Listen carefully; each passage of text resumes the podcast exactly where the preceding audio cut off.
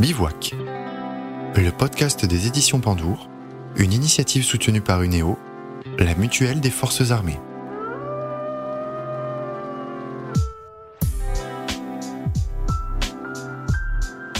Bonjour à tous et merci d'être avec nous dans Bivouac pour la deuxième partie de notre interview d'Aton, ancien gendarme du GIGN au parcours exceptionnel. Le mois dernier, il nous parlait de ce qu'il avait poussé à s'engager dans cette unité d'élite après un parcours de vie sinueux. Nous avions évoqué aussi l'assaut du 9 janvier 2015 contre les frères Kouachi alors qu'il était en tête de colonne et aussi la responsabilité écrasante des membres du GIGN lorsqu'ils sont en mission avec toujours le risque d'y laisser leur vie. Dans cette deuxième partie, nous allons évoquer la deuxième vie d'Aton qui l'a poussé à changer de voie et à devenir comédien. Il nous explique comment, vous allez l'entendre, il a décidé de changer de vie pour un métier qui n'est finalement pas si éloigné de son ancienne carrière dans l'armée. Il nous attend au bivouac.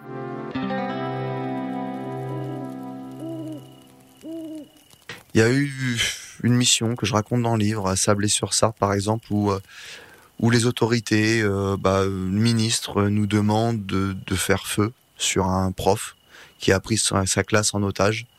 Les tireurs sont en place. Alors les tireurs ont des munitions. Euh, quand on tire dans une tête avec euh, pour neutraliser un preneur d'otage avec cette munition, la tête elle éclate. Ça, c'est la réalité du, du, du, terrain. Les gens, enfin, voient dans l'image dans, les films, hein, ça fait un petit trou et puis voilà. Non, non, c'est pas, ça. Certaines munitions vraiment font quelque chose de très, euh, très gore. Hein. Et il y avait une vingtaine d'élèves assis par terre face à ce professeur qui avait pris en otage une classe. Donc on nous demande de, faire feu. Le négociateur refuse parce qu'il sent que parce que ça en plus on le sent quand on est sur le terrain. C'est très animal. Hein. Les interventions, il y a quelque chose de vraiment qui fonctionne au feeling, à l'instinct. Il faut être très à l'écoute de son de son ressenti. Et on ressent que le prof ne va pas être violent vis-à-vis des élèves, ne va pas parce qu'en fait aussi il prête son téléphone pour que les élèves appellent leurs parents et les rassurent. Mmh. Et euh, à la négociation, les négociateurs sont qu'à sa voix que il a pas envie de faire mal, quoi. Il est là pour revendiquer quelque chose, une injustice, mais il a pris les élèves en otage. Il a un revolver à la main, mais un revolver en fait qui s'avère être un chargé euh, avec des munitions en caoutchouc, donc ça va pas loin. Et en fait, le négociateur, mais ça, il peut pas le savoir. On peut pas le savoir. Peut-être que c'est un vrai.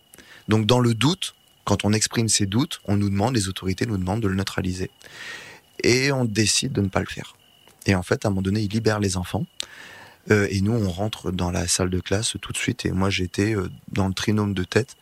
Et bah, on le percute au bouclier. Moi-même, je mets une claque parce que bah, ça se trouve comme ça, hein, pour le mettre un peu, le sonner un peu, le mettre KO pour pouvoir le désarmer.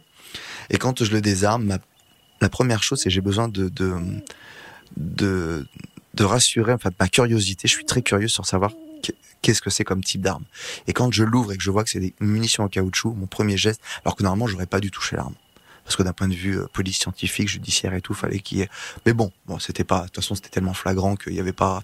Mais euh, ça a été plus fort que moi. J'ai sorti une munition et je l'ai montré aux collègues. J'ai regardé comme on a bien fait. Ouais. Voilà. Et ça, ça a été marquant parce que quand on est sorti, on a vu les parents qui allaient vers les enfants, qui les prenaient dans les bras et tout ça, et qui disaient bah voilà, euh, merci. Et ils n'ont rien vécu de trop traumatisant. Je dis de trop parce que il y en a qui m'ont écrit depuis euh, des, des, élèves qui étaient dans la salle et ils m'ont dit que c'était quand même traumatisant, mais ils n'ont pas vu en fait hein, la mort d'un homme en, en, direct quoi. Mm. Et ça, et ça, et ça, pour l'avoir vu moi en direct, euh, on vit avec après. C'est très compliqué. Voilà, c'est des images qui restent. C'est pas humain de voir un autre euh, humain euh, se faire tirer dessus ou se tirer dessus et tomber devant vous quoi. Voilà donc euh, moi je suis assez content que ce jour-là la décision a été de préserver la vie et encore une fois le GIGN euh, a été fidèle à, son adage et, et, ses principes.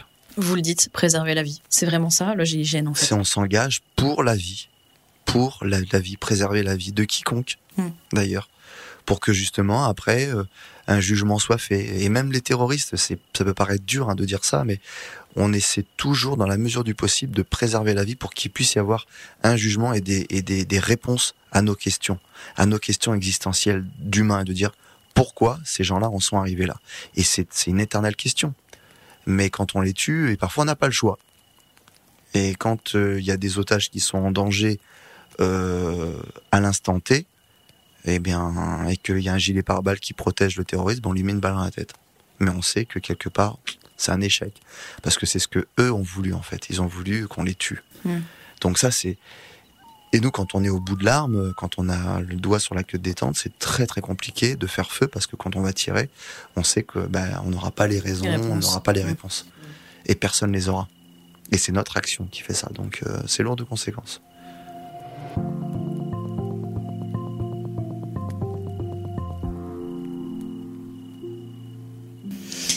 Quand, quand vous vivez ce genre de situation-là, euh, comment est-ce que vous arrivez à gérer ensuite une vie quotidienne normale, sachant qu'on en parle à l'instant, c'est-à-dire que vous voyez des scènes euh, quand même assez abominables, on peut le mhm. dire. Hein.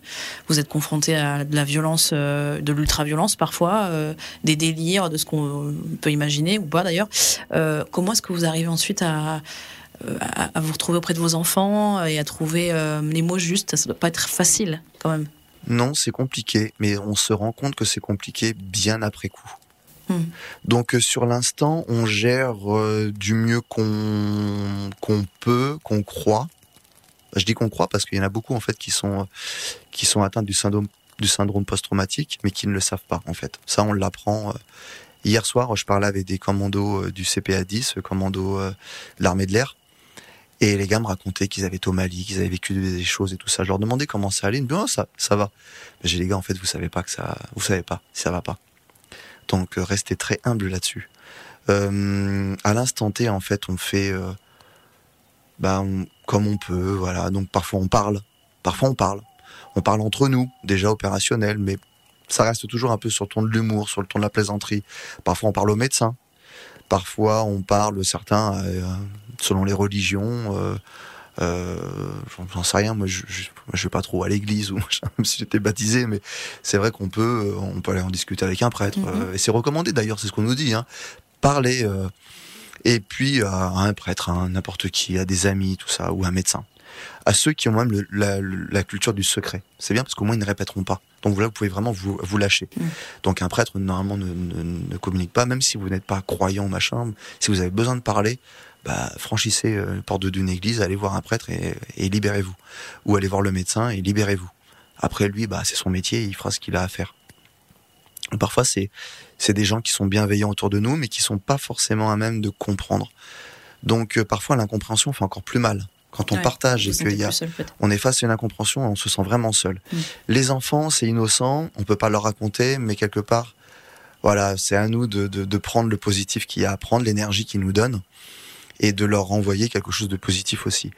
Mais on fait comme on peut, on fait pas toujours comme on veut, euh, mais au final, euh, bah voilà, moi j'ai le cinéma qui me permet de de, de, soulager un peu euh, tous ces mots que je peux avoir en moi. Et ça c'est ça c'est une force. Il y a l'écriture aussi. Mais je je me rends compte que beaucoup d'anciens vivent avec euh, des choses un peu lourdes à porter. Quand on quitte le GIGN on se retrouve ou même les forces spéciales ou tout ça on quitte une collectivité un, collectif qui est assez fort assez soudé et on se retrouve assez assez seul après. Mm.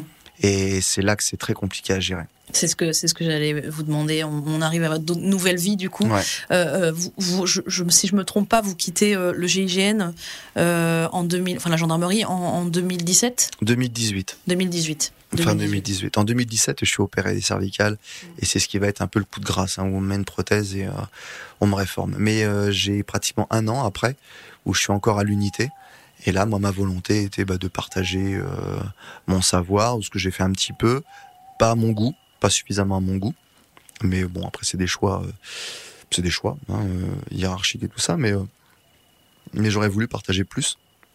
Mais je le fais maintenant d'une façon voilà différente. Mais ouais, non, quand j'ai quitté, ouais, c'est, je suis parti avec tout ça, quoi. Quand on, change de vie radicalement, un peu comme ça.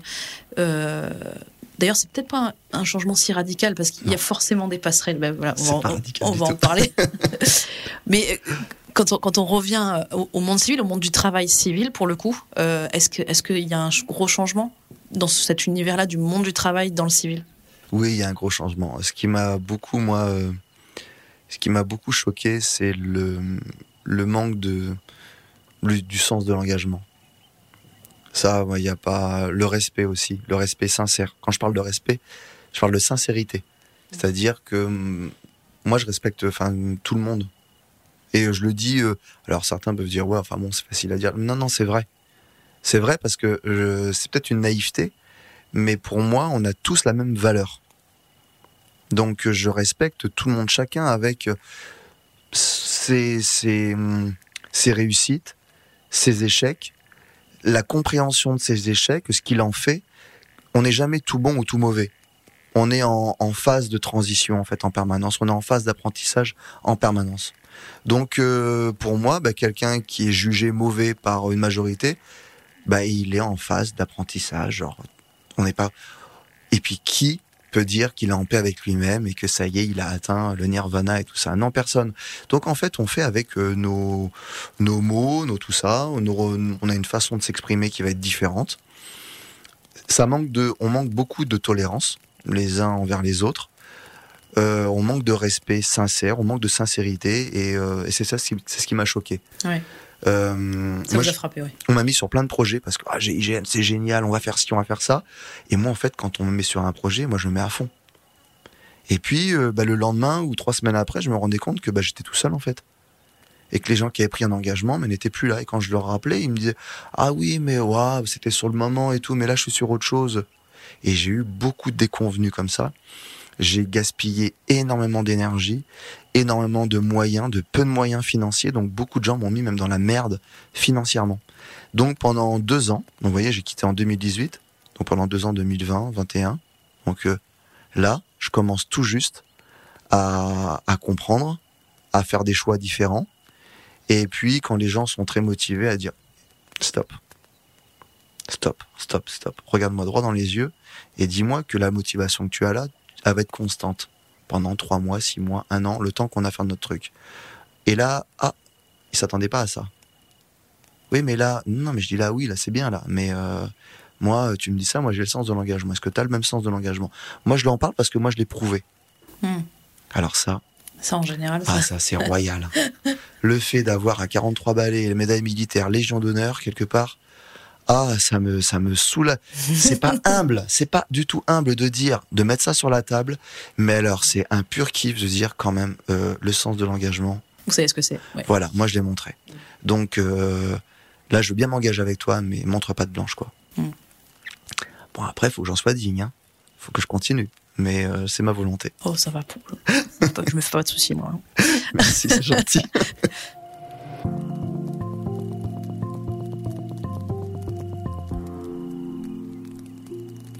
Euh, justement, par rapport aux émotions, vous devez les contrôler quand vous êtes euh, ops au GIGN. Euh, un peu moins, j'imagine, quand vous êtes acteur, non? Comment ça se passe justement? Eh ben, être alors pour moi, dans le cinéma, il doit y avoir une gestion de l'émotion. Il doit y avoir une pudeur. C'est-à-dire que au début, je pensais que faire du cinéma, c'était balancer des émotions à fond, sans comme ça les lâcher. Mais en fait, si on fait ça, c'est pour soi en fait. Si je les lâche complètement, c'est je fais ma thérapie et puis les gens sont témoins de ma thérapie et, euh, et ils en font ce qu'ils veulent, voilà. Sauf que non, le cinéma, je pense qu'il est beaucoup plus subtil que ça. Et je me suis rendu compte que parfois, pour toucher, il fallait retenir. Encore une fois de plus. Donc ça vous c'est bien en fait. donc, bah, j'ai retenu mes émotions sur le terrain parce que des fois on avait envie de crier notre rage euh, quand euh, il y a une décision politique ou euh, ou même d'un chef qui va à l'encontre de nous nos convictions personnelles et on a envie de crier d'hurler de de de taper de, de taper par terre on sait rien mais d'exploser et on peut pas. Mm. ou parfois on a envie de pleurer par tristesse parce qu'on est témoin de choses et on est impacté on est touché. Donc on est dans la profonde tristesse mais on peut pas. Voilà donc on garde ça pour soi ou alors on se cache euh, mais euh, dans le cinéma, bah, en fait, euh, on peut donner, mais on faut donner avec parcimonie, faut donner correctement. Et, et moi, pour moi, s'il y a quand même une forme de thérapie, parce que je suis très bien, là où je suis le mieux dans ma vie, c'est quand je suis sur un plateau de cinéma et que je, je vais chercher une émotion profonde, mais que je la retiens et que je vais la donner un petit peu, un petit peu, un petit peu, jusqu'au moment où, à un moment donné, je peux lâcher. Hmm. Mais il faut lâcher au moment. Et parfois, je la lâche pas et je la garde pour plus tard. Pour un film où il y aura besoin de la. Il y aura le rôle sera plus important, euh, ou ce sera le moment. Ce sera simplement le bon moment. Mais je, je, je ouais, je veux pas donner euh, trop généreusement. Maintenant, voilà, je fais attention. Il y a beaucoup de sincérité dans ce que vous dites là. Énormément. Voilà, il faut donner de la sincérité quelque part. Ah, énormément. Moi, je, enfin, le public mérite cette sincérité et je pense quand on est filmé et qu'on va être vu par des millions de personnes, ça se mérite. Mm. On peut pas le faire euh, pour l'argent, ça sinon ça tient pas. Faut le faire parce qu'on a une conviction profonde que on a quelque chose. On est juste. alors le message, moi je suis pas Dieu le Père. Hein, je viens pas donner un message, mon message, mais je viens donner peut-être un message universel, un message que beaucoup portent en eux, mais n'ont pas la possibilité de, le- de, le, de le dire, de le crier. Donc être acteur, c'est être en fait garant d'un message ou de, plusieurs messages et qu'on va avoir la possibilité de donner euh, face à la caméra. Donc si on n'est pas sincère avec euh, ses semblables, bah, c'est mal parti. Et je pense que si on est sincère, on touche, parce que les gens ne se trompent pas, le public ne se trompe pas, et si on touche, bah, on va nous donner la possibilité de refaire et de refaire et de refaire. Et c'est une chance. Et ça, faut en être conscient et il faut bah, le rendre au public euh, d'une manière ou d'une autre. Moi, sur les dédicaces, euh, où je vais accorder un peu de temps à chacun, euh, écouter. En fait, les dédicaces ou même les gens quand je les rencontre, c'est je les écoute plus que je raconte mes histoires. Je les écoute et en fait, je m'imprègne de ça, de leur message à eux, que moi je me dis mais comment je vais le porter ça? Voilà. Mm. Mais là, là, le cinéma est super intéressant à ce niveau-là. Mais on est juste un, un lien en fait. Euh, être acteur, euh, c'est c'est avoir une place extraordinaire. Euh, c'est mais on, on est juste un lien. Voilà, on est un parmi tant d'autres avec cette possibilité, avec ce trésor-là qu'on veut bien nous confier. Quels sont vos, vos modèles, justement? Vos modèles, vos, vos références cinématographiques? Oh, alors l'un des premiers que j'ai, Je crois savoir un peu, mais euh, Ouais, il y avait Sylvester Stallone euh, qui qui pour moi est un peu un papa quoi. C'est c'est ce gars-là, il a cru en lui. On lui a fait des propositions pour acheter son, son scénario qui était Rocky, le premier, à 350 000 dollars, je crois, qu'il a refusé, alors qu'il n'avait pas un rond. Il avait même vendu son chien 25 dollars, si je me souviens bien, euh, qu'il a racheté une fois qu'on lui a acheté son scénario 35 000 dollars. Et il a racheté son chien 15 000 dollars, il me semble. Donc en fait, mythique. Ce ben voilà, Eh oui. c'est non mais c'est c'est c'est un homme de cœur. Il l'a prouvé bah, tout au long de sa carrière. Après, sa filmographie, elle est, elle est est. Que ce soit un excellent acteur ou pas, bah, chacun a son avis euh, sur la question. Mais en tout cas, on peut. C'est un homme qui est hyper inspirant. Euh, moi, il y a des films où il a joué où j'y crois, d'autres où j'y crois un peu moins. Mais en tout cas, c'est vraiment un personnage inspirant. Mais j'ai eu la chance d'avoir rencontré dans ma vie, moi, Thierry Prugnol, celui qui rentre le premier à Marignane, est un personne qui m'a énormément inspiré. Euh, Jean-Claude Van Damme, à sa manière, avec euh, cette détermination d'adolescent qui part euh, très jeune, je crois à 22 ans, aux États-Unis pour conquérir euh, Hollywood et y arrive. Alors après, ce qui se passe, euh, qui qui peut juger ça, ça le fait qu'il se soit drogué, tout, mais on peut pas. Moi, je juge pas. Je l'ai rencontré, j'ai eu la chance de le rencontrer et je lui ai dit quelque chose. Je lui ai dit, Jean-Claude, tu n'imagines pas ce que j'ai fait de bien et de moins bien grâce et à cause de toi. voilà. C'est un euh, formidable compliment. Quand même. ah oui, quelque part, oui, oui. Mais euh, en ce moment, il y a, après, il y a d'autres acteurs qui m'inspirent beaucoup sur leur carrière. C'est Tom Hardy, qui a un gros panel de jeux que je trouve très, très généreux dans son jeu. Euh, Daniel Day-Lewis, euh, bon, bah, qui, voilà, qui est quelqu'un qui est extrêmement par son travail. La générosité par son, tra- par, par son travail. Bon, D'ailleurs, c'est le seul à avoir trois, trois Oscars. Mm. Seul au monde. Après, il y a des, des acteurs, bon, bah, De Niro, Al Pacino, euh, euh, j'en dis plein, j'en ai tellement, il y a tellement d'inspiration, il y a tellement de gens qui font très bien leur travail et qui ont pleinement conscience de ce qu'ils sont, de, qui rentrent dans la définition de ce que je donnais tout à l'heure. Ouais. Vous voyez? Oui, je vois. Voilà. Euh, le dernier Joker, de, de j'en parle souvent dans les interviews, faut que j'arrête, mais Joachim Phoenix, mais quelle générosité Mm, mm. Je crois que tout le monde, tout être humain peut se retrouver dans cette version du Joker. Finalement, c'est universel. C'est ce que vous, c'est ce que vous recherchez. message universel. Et la claque. Quand on voit, quand on va voir l'affiche, qu'on voit le Joker, c'est un personnage qui est maléfique. On n'a pas envie de ressembler au Joker. Puis quand on le voit, qu'il y a cette maladie, qui rigole malgré lui, qui est, qui est pris pour un débile, qui se fait charrier, qui à un moment donné dans le métro et il se fait tabasser, il récupère, il a une arme et qui va tirer, euh, mais c'est dans le cadre, les premiers tirs sont de la légitime défense. Et c'est là que tout bascule. Dans cette situation-là, avec le vécu de ce mec-là, vous êtes malade psychologiquement, vous avez une maladie, vous avez une pathologie. on se moque de vous à vie, tout le temps. On vous roue de coups. Vous avez une arme entre les mains. Vous agissez dans le cadre légitime défense parce que bah, il vous frappe au sol, parce que c'est ce qui se passe. Vous tirez. Qu'est-ce qui qui peut dire, qui peut juger ça, et dire non, moi jamais j'aurais fait ça. Et derrière, on voit à quel point il bascule. Et là, il devient, même malgré lui presque, parce qu'en fait, il, c'est le, c'est l'environnement qui fait qu'il devient ce qu'il est. C'est la société qui fait que, donc. Euh, ça, ça, ça, vous, ça vous marque, ça vous fait réfléchir ce genre de. Ah, mais complètement. Et je vais même plus loin, c'est que j'ai eu la malchance, mais en même temps la responsabilité, la lourde responsabilité d'avoir à tirer sur sur euh, sur euh, sur des humains. Mm. Euh, et cette responsabilité extrêmement lourde à porter. Et pour moi, je ne la porte pas seule. C'est-à-dire que non seulement c'est la personne sur les personnes sur lesquelles j'ai pu tirer qui porte cette responsabilité, je partage la responsabilité, mais pour moi, le reste de l'humanité porte cette responsabilité. Parce que cette personne, si elle s'est trouvée à ce rendez-vous-là, avec moi, en face, ce jour-là, et je peux même parler même des frères Kouachi. Mm-hmm. C'est-à-dire que avant ça, avant qu'ils en arrivent là, combien de personnes ils ont croisé qui auraient pu peut-être apporter un autre message ou leur mettre une claque derrière la tête de dire hé reprends-toi t'es en train de complètement délirer ou de dire attends viens avec moi euh, combien de personnes ont un voisin qui est en train de délirer qui a un comportement bizarre et qu'en fait il ferme la porte et il veut pas, voir. veut pas le voir. Non, on veut pas le voir. Peut-être euh, la réponse à ça, ce serait euh, plus d'humanité entre nous, plus, plus de, plus tout simplement plus d'écoute, plus de prévention, plus, d'écoute, plus de plus de, de bah, plus de soutien, plus de cohésion. Et ça, c'est ce que vous voulez montrer aussi dans vos films? Ah bah complètement. Dans votre travail d'acteur? Ah mais moi j'ai envie de montrer, euh, parfois j'ai envie de montrer ça, euh, le côté bienveillant, mais j'ai aussi envie de montrer, euh, comme le Joker, le, le, le, mec le plus détestable possible et pourquoi il en est arrivé là?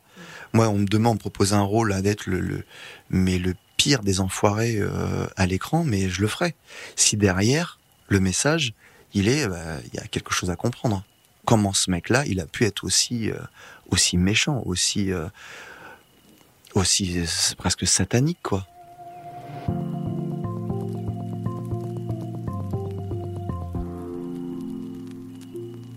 Euh, on va revenir sur votre actualité d'acteur, du coup. Mhm. euh, donc, vous, êtes à l'affiche de plusieurs séries, de films. Oui. Euh, D'abord, un petit mot sur la, la, dernière. Il y a une série là qui sort, qui est sortie là fin octobre, début novembre, sur Prime Video. Oui. Alors, c'est entre un documentaire un peu télé-réalité, mais c'est un jeu télé. Voilà, jeu télé plutôt. Et euh, qui s'appelle donc Celebrity Hunted. Mm. Je le prononce très mal, hein, je suis désolée. Euh, et est-ce que vous pouvez nous la, nous la présenter? Ça se regarde un peu. Moi, j'aime bien ça parce que ça se regarde un peu comme un thriller. Euh. Oui. Voilà. Alors, euh, Celebrity Hunted. Merci, pardon, excusez-moi. Ouais, C'était beaucoup mieux. Non, non, c'est. Euh, alors, c'est un jeu télévisé. C'est-à-dire qu'on a huit célébrités. Euh, qui vont être mis en position de, de, de ah comment on appelle ça?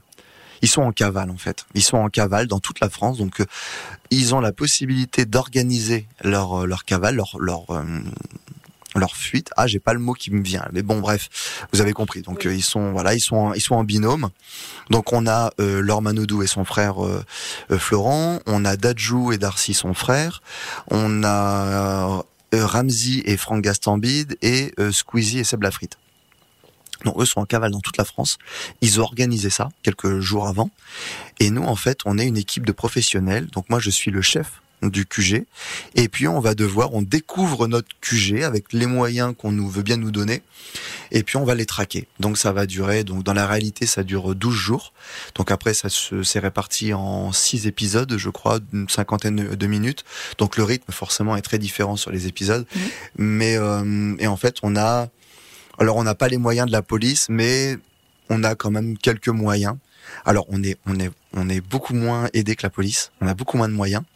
On a très peu de... Alors, je vais me plaindre, je veux dire, on a trop, trop peu de moyens. Profitons-en. On a trop peu de moyens. Euh, j'espère que la saison 2, si, euh, si j'en fais partie, ou même pour ceux et pour les autres, qu'ils aient un peu plus de, de, moyens, mais on doit les traquer.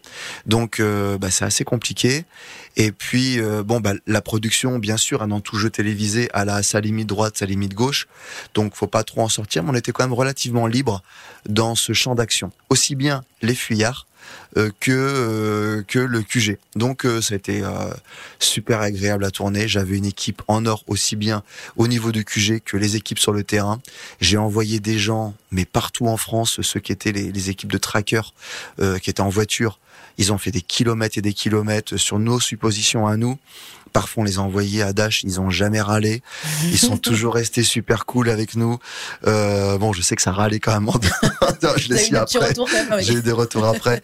Mais nous, on faisait nos choix en fait avec euh, et moi en tant que chef. Moi, j'ai adoré parce que j'aime bien porter ces responsabilités-là et faire des choix et parfois bah, assumer l'erreur. Parce qu'en fait, les erreurs sont riches d'enseignements et même dans cette émission-là, on a fait des erreurs qu'on a assumées et c'était super intéressant. Puis après, j'ai pu regarder les épisodes et sincèrement, je trouve que c'est une très belle émission. Le montage est parfait parce qu'en fait on s'ennuie pas, il y a un gros rythme. Et puis euh, bon, bah, même si euh, voilà, il y a certaines scènes, on va pas se mentir, qui ont été rejouées parce que bah, c'était dans le feu d'action, puis c'est difficile de filmer euh, une cavale. Donc il y a des moments, ils ont dû rejouer certains petits trucs. Alors il y a des gens qui ont dit oui, mais c'est pas possible que ce soit. Mais si, en fait, si, si, mais on a fait. Mais la production a été excellente, que ce soit Amazon ou Endemol, ils ont été excellents. C'est pas pour leur lancer des fleurs, hein. parce que moi je suis assez dur, et exigeant hein, là, là, là-dessus. Puis j'aurais pas fait une série comme ça si c'était que du fake. Mm-hmm. Donc euh, si ça avait été écrit d'avance. Donc euh, on avait notre liberté, on a fait avec ça. Et euh, le montage, je trouvais quand même c'est ça se regarde très bah bien. Moi j'ai j'ai beaucoup aimé. J'ai pu voir la cavale que j'avais pas vue en fait. Donc j'ai pris beaucoup de plaisir à les regarder dans leur cavale. Et puis bah stressé, courir partout. Ouais, c'était super sympa. Puis s'il y a une, une, saison 2, je pense que j'ai bon espoir pour une saison 2 parce que ça a été un programme qui a été numéro 1, je crois, pendant plusieurs jours ou même plusieurs semaines. Donc euh, bah, si j'en faisais partie, je serais très honoré.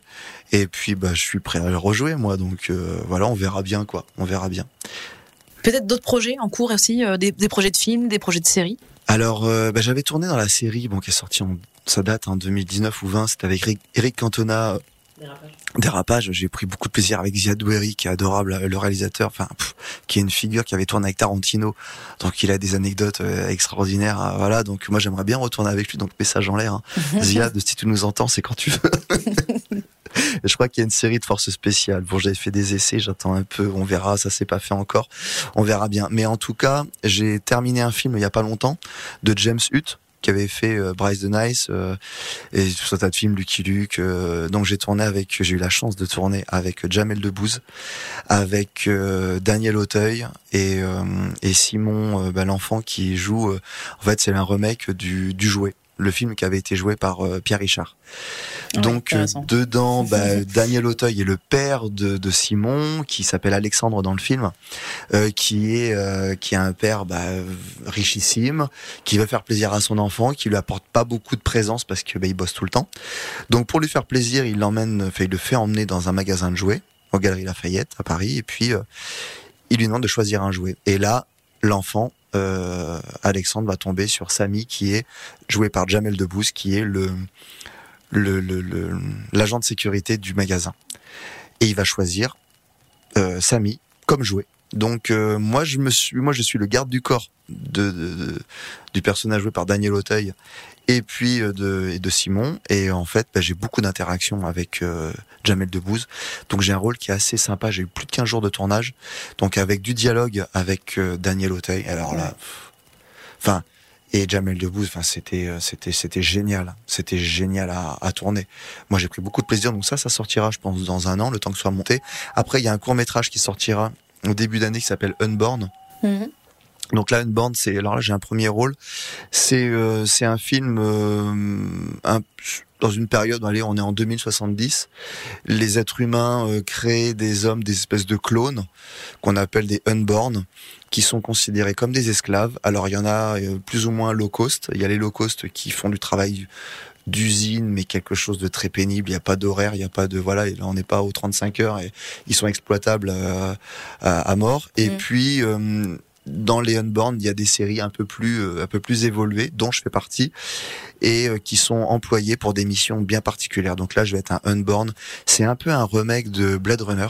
Ah oui, ok, ouais. Euh, il y a différents films dans ce film, il y a différentes inspirations. Intéressant. C'était super intéressant à jouer, assez dur quelque part.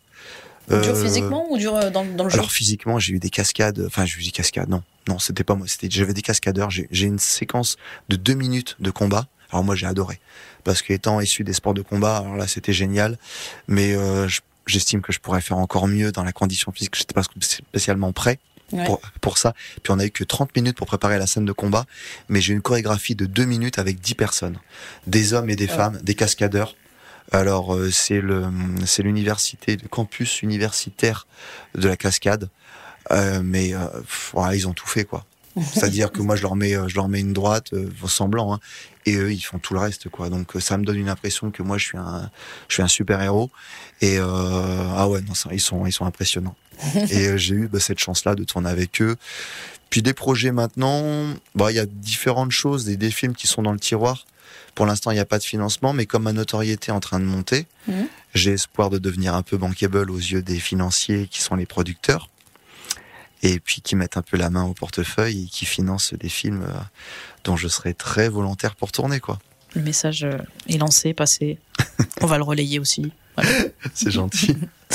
Juste vos anciens collègues du GIGN, ils, vous, ils, vous en, ils en pensent quoi? Ils vous font des retours ou pas sur vos films, vos séries? Ouais, je t'ai vu. euh, Oui. Comment ça se passe? Mais ils font des selfies avec moi maintenant. Parce qu'en fait, leurs en- les enfants ne les croient pas qu'ils ont travaillé avec moi ou qu'on est potes. Mais c'est hallucinant. Moi, j'hallucine. Moi, j'y suis allé, bah, c'était vendredi, la semaine dernière. Ouais, c'était la semaine dernière. Je vais au brevet. Et, euh, bah, ils me demandent des selfies. Je dis, les gars, je vous rigoler ou quoi? Ils me disent, bah non, je te jure, j'ai des potes, ils croient pas qu'on a bossé ensemble et tout, que je te connais, nana. Donc, moi, ça m'amuse. Ils sont très bienveillants. Eux ont plus peur par rapport à, ils savent que c'est un métier un peu compliqué. Ils ont plus peur que bah, qu'à un moment donné je trébuche ou qu'on qu'on s'en prenne à moi euh, entre les haters, les, les même les gens qui sont mal intentionnés quoi parce que j'étais GIGN quand même bon c'était c'était un peu sensible. Après euh, après bah, pour vous dire hein, comme quoi ça se passe bien, hein, moi le le général qui commande le GIGN signe parfois mes livres et le remet à des jeunes en disant que le parcours il est inspirant.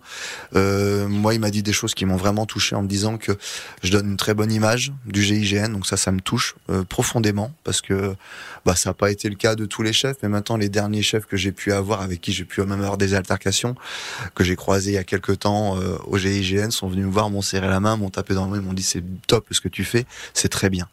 Donc euh, la gendarmerie euh, avec un grand G, euh, la grande gendarmerie, la direction, je sais pas si au niveau de la com, c'est vraiment de leur goût parce qu'ils s'expriment pas vraiment. Ça, la grande muette, c'est pas pour rien. Donc ça, je sais pas trop. Maintenant, les centres de recrutement me disent que beaucoup de jeunes vont les voir et disent qu'en fait, bah, Aton est un peu l'élément déclencheur. Donc ça me fait extrêmement plaisir. Moi, je suis très loyal envers la gendarmerie et le GIGN, et c'est vrai que euh, s'il y avait un besoin de, de même de faire des, des actions de recrutement et tout pour partager encore plus au sein de la gendarmerie mon, mon parcours et ma reconversion, ça je le fais. Euh, J'ai beaucoup de centres de recrutement qui me disent c'est bien, on, aime bien ce que tu fais. Après, c'est vrai que je suis pas un personnage lisse, euh, mais je suis un être humain. Mm. Euh, aucun être humain n'est vraiment lisse, ou alors c'est très hypocrite hein, de, de, de dire ça et de croire ça. Mais voilà, moi j'ai mes qualités, j'ai mes défauts, mais en tout cas le service je l'ai rendu. Euh, je pense qu'il peut être inspirant et je dis ça en toute modestie, mais euh, euh, parce que ma maintenant c'est fait partie derrière, donc voilà. Mais euh, voilà, moi je, je suis très content. Puis j'étais dans les rangs. En fait, à un moment donné, je me retrouve au brevet et j'étais avec les anciens, donc sur le côté. Puis je les voyais tous en combinaison bleue. Puis à un moment donné, je dis, puis merde, je vais aller dans les rangs parce que ça n'est pas si longtemps que ça. et je me suis glissé dans les rangs et j'ai fait une story Instagram où j'ai filmé que j'étais en plein milieu des rangs. Donc les gars me regardaient et en fait, bah, j'étais bien quoi. Voilà, j'étais avec eux, j'étais et, euh, et comme je vous dis, il y a un jeune breveté qui m'a dit, bah moi en fait, j'ai passé les tests parce que parce que je t'ai vu, parce que voilà et tout ça. En fait, bah oui, il est possible. Et ça y est, j'en suis quoi. Donc euh, c'est, moi, je- ça me fait plaisir. Allez, on, on termine là-dessus. Superbe message de fin, en tout cas. Un grand merci à vous, Aton. À vous. d'être venu nous parler euh, de vous, de votre vie. C'est c'est c'est très inspirant. On le disait, tout- je vous le disais tout à l'heure, et euh, et je suis très impressionnée, franchement. Oh, Donc pas. bravo. Ah non, non, Non, non, vraiment, je, tiens à vous le dire. Et, et vous serez toujours le bienvenu au bivouac, en tout cas. Et bah merci pour votre invitation, ça me fait super plaisir. Et puis non, faut pas être impressionné, faut voilà, c'est comme ça, c'est simple. hein. Ouais. Restons simples, vous avez raison. On est des humains. Encore merci. Merci beaucoup. Et voilà, Aton s'en va rejoindre sa tante. L'occasion pour moi de vous reparler de son livre GIGN Confession d'un Ops, publié aux éditions Nimrod et coécrit avec Jean-Luc Riva. Un livre passionnant que je vous conseille si vous souhaitez en savoir plus sur cette institution fondée en 1974 par euh, Christian Proutot. Dans un autre registre, vous pouvez le retrouver à l'écran dans le jeu d'aventure Célébrité Hunted, diffusé sur Prime. Et puis sachez qu'Aton travaille en ce moment à l'écriture de son premier roman, de quoi enrichir un peu plus sa palette de talents. Pas de date connue de publication pour l'instant, mais je vous tiendrai bien sûr euh, au courant. Dans un mois, je recevrai euh, une autre personnalité inspirante venue du Québec, à la fois aventurier, écrivain, journaliste, spécialiste de la survie en milieu naturel. Je vous en dis pas plus. D'ici là, portez-vous bien et à très vite au bivouac. C'était Bivouac, le podcast des éditions Pandour, une initiative soutenue par UNEO, la mutuelle des forces armées.